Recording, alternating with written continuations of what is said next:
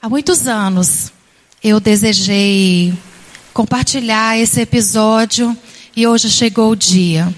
Eu gosto muito dessa passagem de Diana Jones e a maneira como Spielberg trabalhou sabiamente as questões bíblicas, né, é, eventos é, informações bíblicas, né, de uma forma assim tão clara.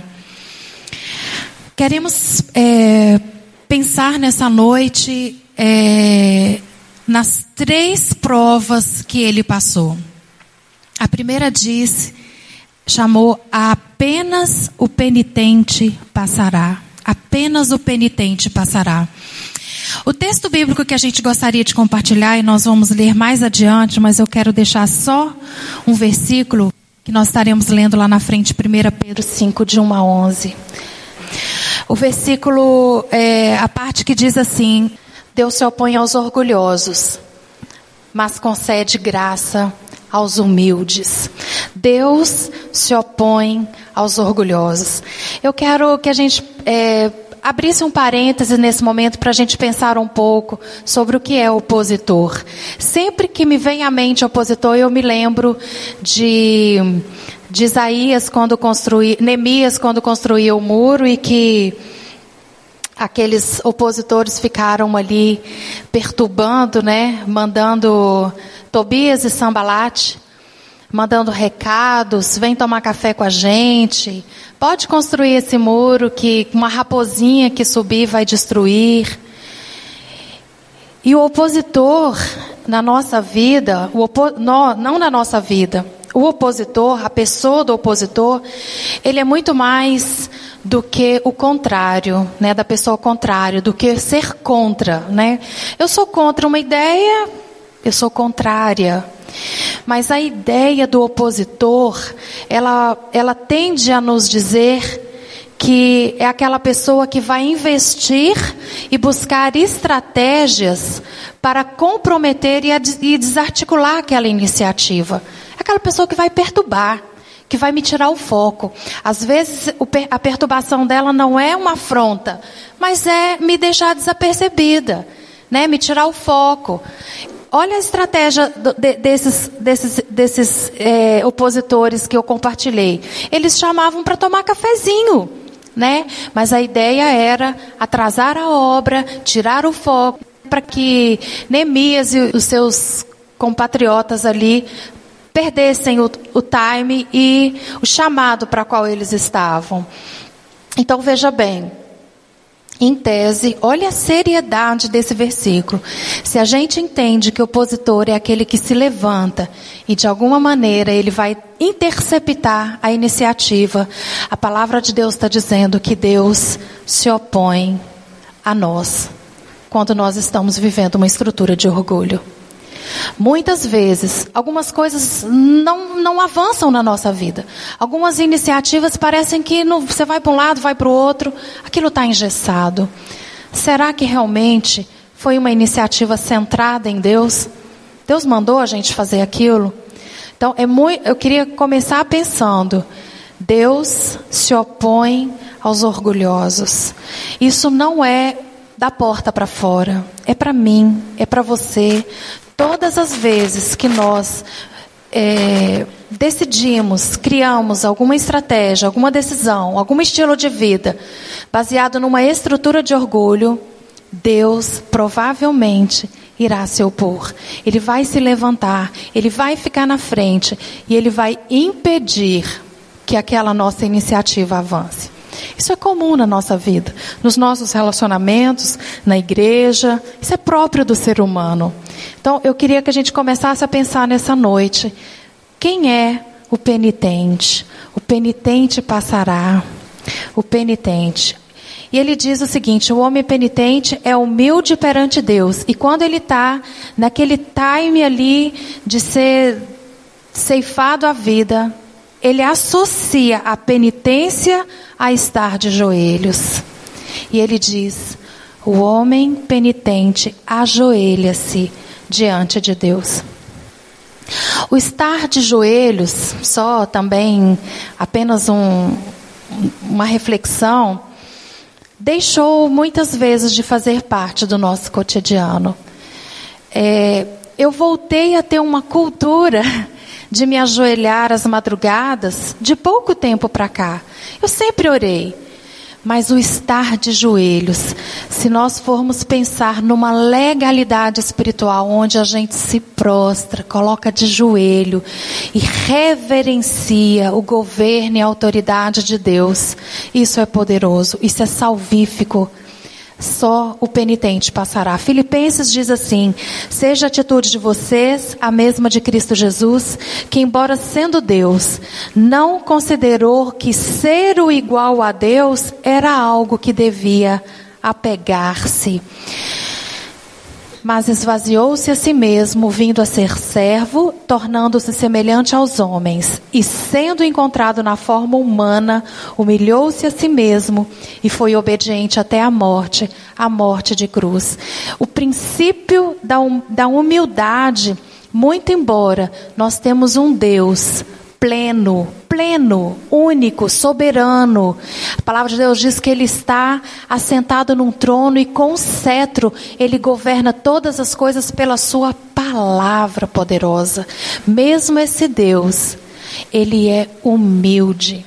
Às vezes também o fenômeno religioso, ele rouba isso da gente. Rouba o caráter de humildade de Deus. Porque a gente associa a humildade à fraqueza. Não quero um Deus fraquinho, não quero um Deus humilde, eu quero um Deus poderoso, um Deus grande. Como se a humildade fosse sinônimo de fraqueza, né? Então, é, ser a imagem e semelhança de Deus é diferente de sermos arrogantes. A gente tem uma tendência, sempre que pensar que a gente é a imagem e semelhança, semelhança, que nós somos a imagem e semelhança de Deus, a gente quer somente os atributos de Deus, né? Queremos só as coisas que nós julgamos serem atraentes aos nossos olhos. Mas quando nós pensamos que Jesus teve uma humildade a ponto de doar-se a si mesmo, abrir mão da sua, né, do seu governo para se tornar humano como nós, por doação. A gente não quer tanto isso, a gente não quer, a gente não quer tanto doar assim para o outro, a gente não está tão interessado assim e ter um princípio de humildade. Então eu quero pensar sobre algumas coisas de estrutura de orgulho. A primeira que eu penso é o culto ao ego. Nós vivemos num tempo que nós queremos ter razão. Sempre ter razão. Eu sempre que eu vou compartilhar sobre esse, esse, essa, esse tema, eu, eu, eu digo para as meninas assim: a gente tem que levantar de manhã e decidir. Você quer ter razão ou você quer ter paz? As duas coisas, deixa eu te dizer, não vão andar juntas. Dificilmente. Desde o dia que eu decidi ter paz, as coisas silenciaram assim. Eu passei muitos anos na minha vida. Se eu tenho a razão, eu vou lutar por ela. Porque eu aprendi isso desde a minha infância. Se você não lutar, e ensinei isso para os meus filhos, se você não lutar por você, ninguém vai lutar. É diferente sermos a imagem e semelhança de Deus, termos a nossa é, identidade bem definida em Deus, do que sermos arrogantes, enfrentarmos porque temos a razão. Muitas vezes, eu e você vamos nos humilhar, nos prostrar mesmo tendo razão. Completamente certos. Porque Jesus estava errado quando ele se humilhou e foi para a cruz? Ele estava lá pagando por algum erro? A palavra de Deus diz que ele nunca perdeu a santidade. Ele se humilhou para demonstrar o seu amor, sendo obediente até a morte de cruz. Esse é um paradigma de humildade para a gente. Jesus, Jesus. Se eu preciso seguir um exemplo de humildade, não há outra pessoa a não ser o nosso Salvador. Uma segunda situação que que a gente pode pensar é o culto ao consumo. Eu vejo que nós estamos vivendo num sistema capitalista tão perverso que nós não nos damos conta o quanto isso nos cativa. Quantas peças nós temos no nosso guarda-roupa? Quantos pares de calçado? Né? Quantas coisas nós temos que nós não precisamos tanto, né? Então, são muitas as facetas que o orgulho se ocupa, consumindo relacionamentos, nossa energia, agenda e recursos. São cargos e posições, são patrimônios e uma infindável lista de desejos inacabados que colocamos como projeto de vida porque ainda nós não entendemos que Deus nos criou com um destino certeiro e nada vai nos faltar. Nada vai nos faltar. Nós não nos damos conta, irmãos. E eu gostaria de realmente incomodar os irmãos e chamar a atenção dos irmãos como nós fomos ceifados de um estilo de vida do necessário. O necessário não nos basta. Não nos basta. Por que nós somos assim? Porque a gente sempre quer mais. Né? E trabalhamos para isso, é onde eu quero chegar nesse momento, é que cada região, vamos falar do Brasil especialmente, ela tem uma forma, mas é, as estruturas de orgulho elas se manifestam de, de, de formas diferentes nas regiões, em torno até do mundo. Não é verdade? Né? É, você, você vê no governo, certos governos é, de militares, de, de né, que, que ah, são consumidos assim por um determinado, por determinadas estruturas de orgulho diferentes. A maneira como se manifesta, isso que eu quero dizer, são manifestações diferentes. Eu disse aqui, por exemplo, sobre algumas facetas que manifestam, como, por exemplo, a cargos e posições. Isso é muito comum lá em Brasília. Comum. As pessoas andam assim, vestidas de boa, mas elas são capazes de ferir até a última gota de sangue do próximo para subir num cargo. É uma cidade estrategicamente política. É uma forma diferente. Lá em Minas Gerais, por exemplo, é uma estrutura de vestimento, de roupas. Eu não poderia, por exemplo, estar trajada assim para estar falando lá na primeira igreja batista, onde nós é, fomos membros a vida inteira.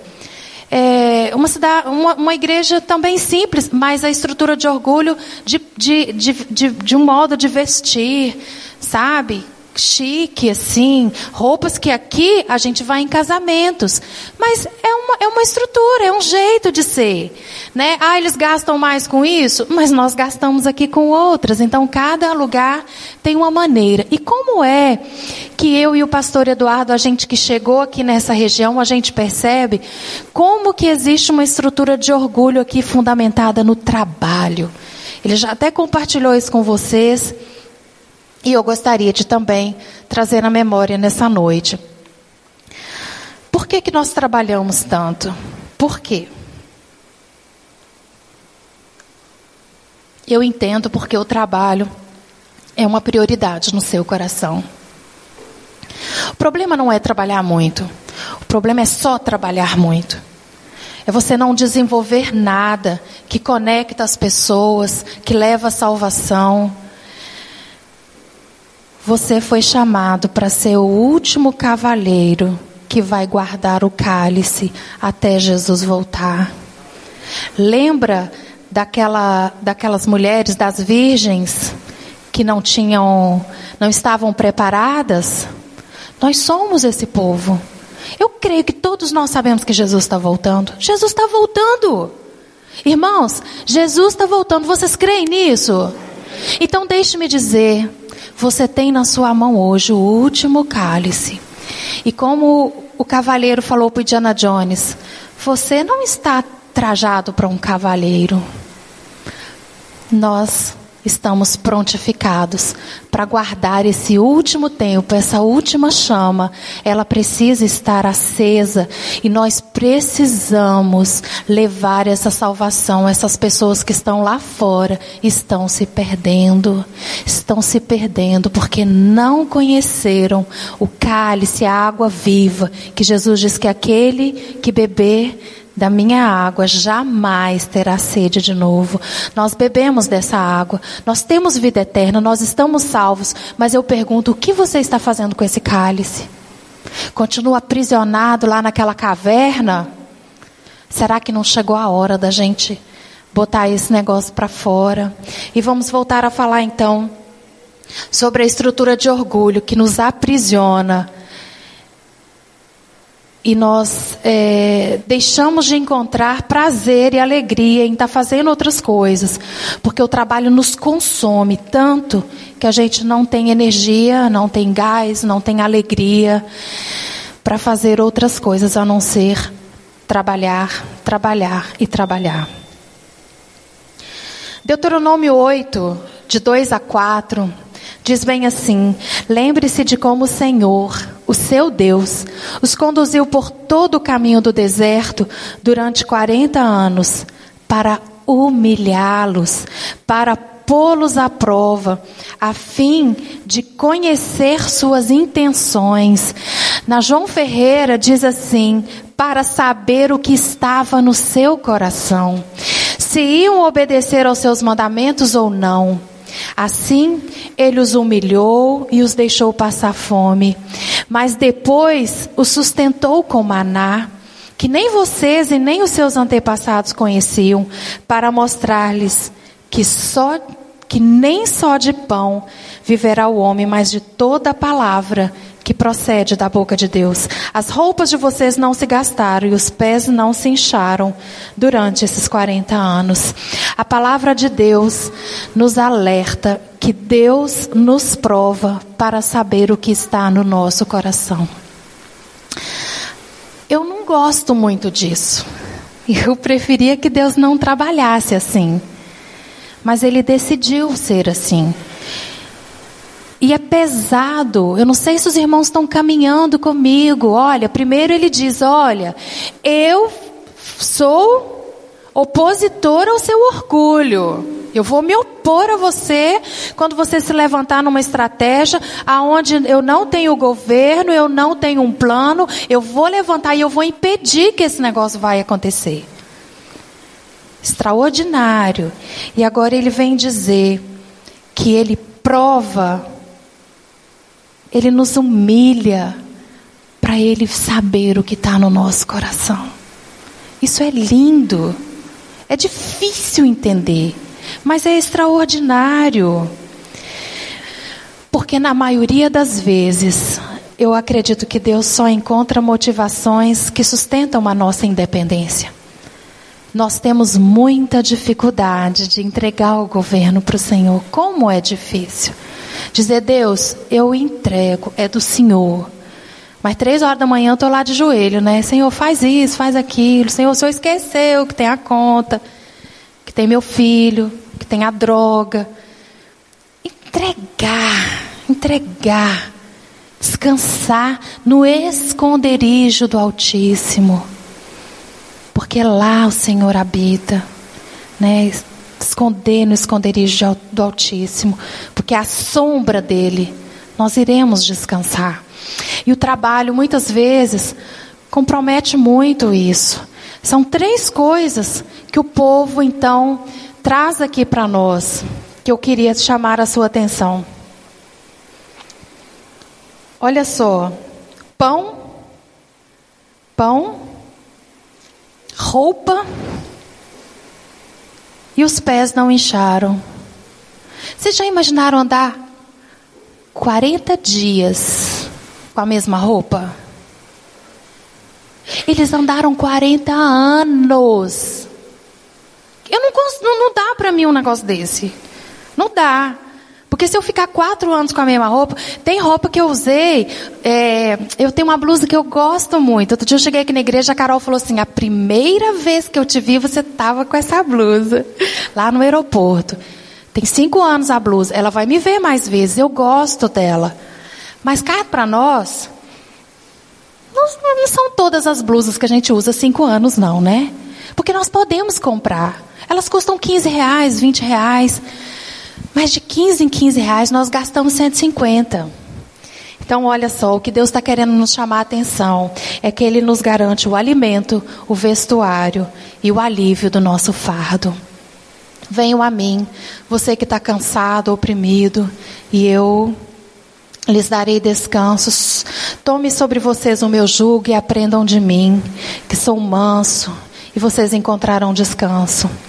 Salmo 90, os anos da nossa vida chegam a 70 e a 80 para os que têm mais vigor. Entretanto, o orgulho deles é canseira e enfado pois a vida passa depressa e nós voamos.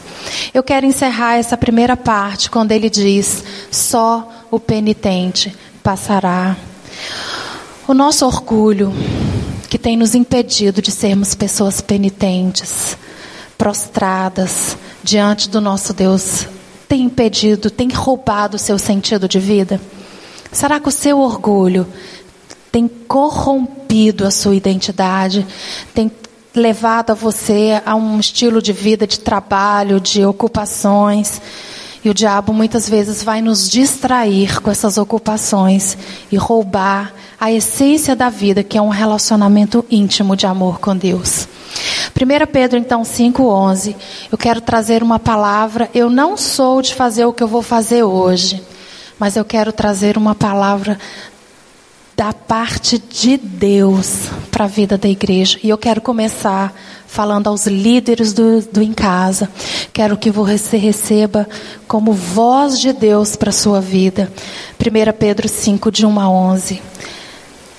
Portanto, apelo para os líderes do Em Casa, que há aí entre vocês. E o faço na qualidade de líder também como eles e testemunha dos sofrimentos de Cristo como alguém que participará da sua glória ser revelada. Líderes do em casa, ouçam, pastoreiem o rebanho de Deus que está aos seus cuidados. Eu gostaria que aqueles que não são líderes lessem comigo essa frase. Pastorei. Líderes, eles estão pedindo para serem cuidados por vocês. Eles estão dizendo: Nós queremos ser cuidados.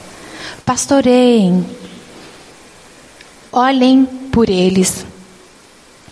Eu sempre pensava, ore por eles. Beleza, eu oro lá em casa, abençoe em nome de Jesus, amém. Mas o texto está falando, olhe. Para você olhar, você tem que estar tá no caminho. Mesmo que distante, mas você tem que vê-lo a olho nu. Você tem visto? Olhem por ele, não por obrigação, líderes, mas de livre e espontânea vontade, como Deus quer. Não faça por ganância. Lembra que nós estamos tratando de estrutura de orgulho. Não faça por ganância, mas com o desejo de servir. Quero falar agora ao conselho de líderes dessa igreja. Não hajam como dominadores dos que lhe foram confiados. Abandonem toda estrutura de orgulho, toda estratégia de dominação. Você foi eleito por eles para representá-los, não para fazer o que eles têm que fazer e nem ensiná-los a fazer, mas como exemplos para o rebanho. Líderes, sejam um exemplo. Pague o preço de servir como Jesus Sirva a esses irmãos. Eles elegeram vocês, porque eles veem em vocês figuras de autoridade. Faça valer esse espaço. E quando se manifestar o Supremo Pastor, vocês receberão a imperecível coroa da glória. Não esperem elogios, reconhecimento, ofertas porque isso é barganha. Faça liberalmente, porque quando vier aquele supremo pastor, ele vai recompensá-lo. E a Bíblia diz que nenhum copo de água que você ofertar lhe será esquecido. Eu quero falar agora à juventude e à adolescência dessa igreja sobre um princípio de autoridade. Da mesma forma, jovens, adolescentes, sujeitem-se aos mais velhos. Eu nunca imaginei de ver uma geração uma geração tão altiva como a gente tem visto hoje. Uma juventude que entende ser o centro da vida, que levanta de manhã e decide sempre ter razão. Então, a vida da gente nunca é uma paz. Quero dizer para vocês, jovens, não só respeite, mas considere os mais velhos, mesmo que você não concorde. Jesus Cristo se submeteu, se humilhou, porque ele tinha a decisão da obediência, não porque ele tinha um legado de pecado. Enfim, eu quero falar a toda a igreja. Irmãos, vamos tomar uma decisão nessa noite. Vamos vencer a nossa estrutura de orgulho. Vamos ser humildes. Sejamos todos humildes uns para com os outros, porque Deus se opõe aos orgulhosos, mas concede graça aos humildes. Nós humilhem-se debaixo da poderosa mão de Deus para que ele os exalte no seu tempo devido. Lancem sobre ele toda a ansiedade, porque ele tem cuidado de vocês. Sejam sóbrios, vigiem. O diabo, o inimigo de vocês, anda ao redor como leão, rugindo e procurando a quem possa devorar. Veja bem, quero abrir um parêntese aqui e dizer que humildade, a ausência de humildade, ela pode atrair para a nossa vida uma perseguição. Se eu vivo numa estrutura de orgulho, eu posso trazer para mim a possibilidade de Deus impedir que os meus planos, meus, porque são meus, se avancem e eu abro uma vulnerabilidade uma legalidade espiritual para que eu sofra uma perseguição. No mesmo texto que estamos falando de humildade, ele fala vigia, porque nós temos o inimigo, o diabo, que anda ao nosso redor, rugindo e procurando a quem possa devorar. Vamos ler comigo? Resistam-lhe, permanecendo firmes na fé, sabendo que os irmãos de vocês pelos mesmos sofrimentos, o Deus de toda a graça, que os chamou para sua glória eterna em Cristo Jesus, dará força. Os, os confirmará, lhes dará força, os porá. Aleluia. A Ele seja poder. Amém. Que lindo. Que lindo, se nós tomarmos uma decisão, Ele sim vai fazer isso aí, né? Vai nos restaurar, nos confirmar e nos dará forças. A segunda parte, nós estamos avançando para já caminhar, é o que? Vocês lembram? Alguém lembra? A palavra de Deus. A palavra de Deus. Ele diz: apenas quem seguir os passos certos conseguirá conhecer. Nós sempre falamos aqui que conhecimento é adquirido, é buscado. A Bíblia diz que a sabedoria vem de Deus. Se alguém tem falta de sabedoria, peça que a todos dá gratuitamente. Então, a, a sabedoria Deus dá, o discernimento é fruto de um relacionamento íntimo com o Espírito Santo, mas o conhecimento ele é adquirido. Eu sempre digo que Deus nem sempre vai fazer como Matrix, implantar um chip de carregar um helicóptero e eu vou entrar no helicóptero e vou sair pilotando. Ele pode fazer isso por um propósito, mas em tese eu tenho que estudar e aprender a pilotar. Esse é o formato do crescimento. Nós temos que fazer a nossa parte. Conhecimento requer esforço e disciplina. Veja só, ele pisa no J e ele lembra que Jeová no alfabeto latino começa com I. Como que ele aprendeu isso? Ele estudou. Muitas vezes nós também vivemos aprisionados num sistema opressor porque não decidimos aprender sobre Deus e seu caráter. Aprender sobre confissão, sobre perdão, sobre salvação, sobre aconselhamento. Pastor Eduardo fez aqui e colocou quando nós chegamos que para você validar a sua membresia, você passaria por uma classe de nivelamento doutrinário, teológico. Eu não consigo conceber por que, que tem pessoas que até hoje nunca conseguiu fazer isso. Não, não consigo.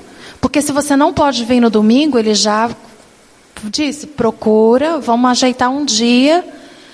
Agora, e nós que já participamos dessa classe, a gente se contenta com aquilo ali? Salvação é isso aí? Por que, que a gente não tem sede, fome de conhecer mais de Deus? Sabe? De aprender mais como lidar com as circunstâncias, com situações em crise. Enfrentamos situações em que Deus nos coloca para ajudar as pessoas, nós não sabemos como lidar com aquilo. Claro, a gente não lê. Tem tantos livros que vai trabalhar sobre as várias áreas ministeriais. Qual é a área ministerial que Deus te incomoda, que Deus te convida? Vai ler sobre aquilo ali, que tipo de aconselhamento. É com criança, é com adolescente, é com mulher, é com homem. Vamos crescer, gente. Vamos, vamos crescer em Deus. Sabe? Sair de uma estrutura de orgulho que a gente acha que sabe o bastante. Nós não sabemos o bastante. E além do conhecimento, é trazer que esse conhecimento também vai nos aproximar de um relacionamento com Deus. Disse Jesus aos que haviam crido nele: Se vocês permanecerem firmes na minha palavra, verdadeiramente, vocês serão meus discípulos e, e, conhecerão a verdade, e a verdade os libertará. Buscamos segurança e proteção. E o que nos protege? Eu quero encerrar essa segunda fala que ele diz que o segundo desafio é o conhecimento da palavra de Deus. Eu quero dizer para você que o que nos protege, a única coisa que nos protege é um estilo de vida centrado na palavra de Deus.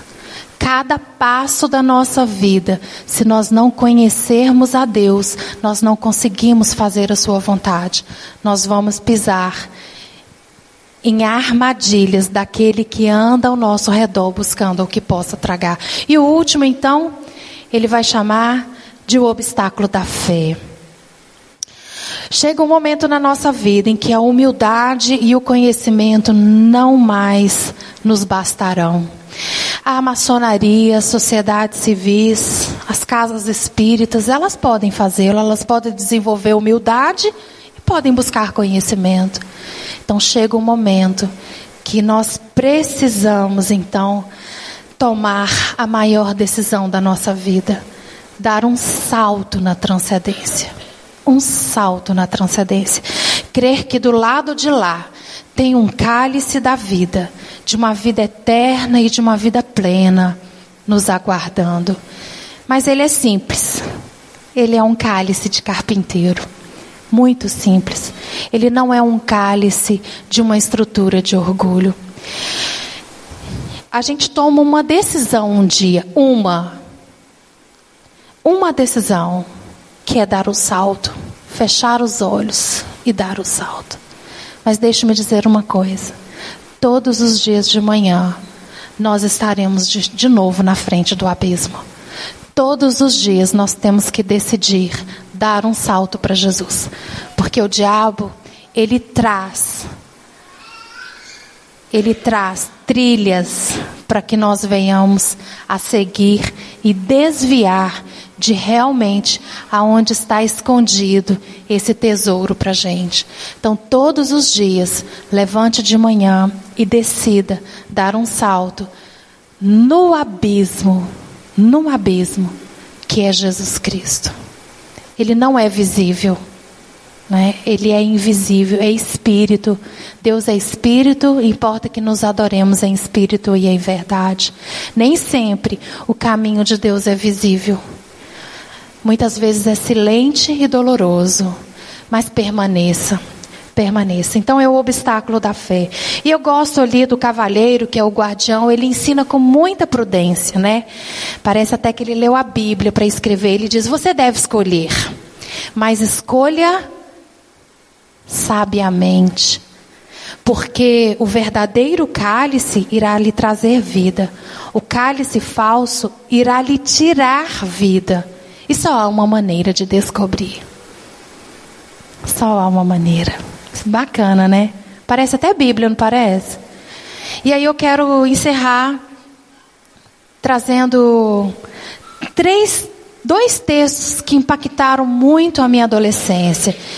Que um está em Lucas 12, 20, que diz assim: Contudo, Deus lhe disse, insensato, essa noite a sua vida lhe será exigida. Então, quem ficará com o que você preparou?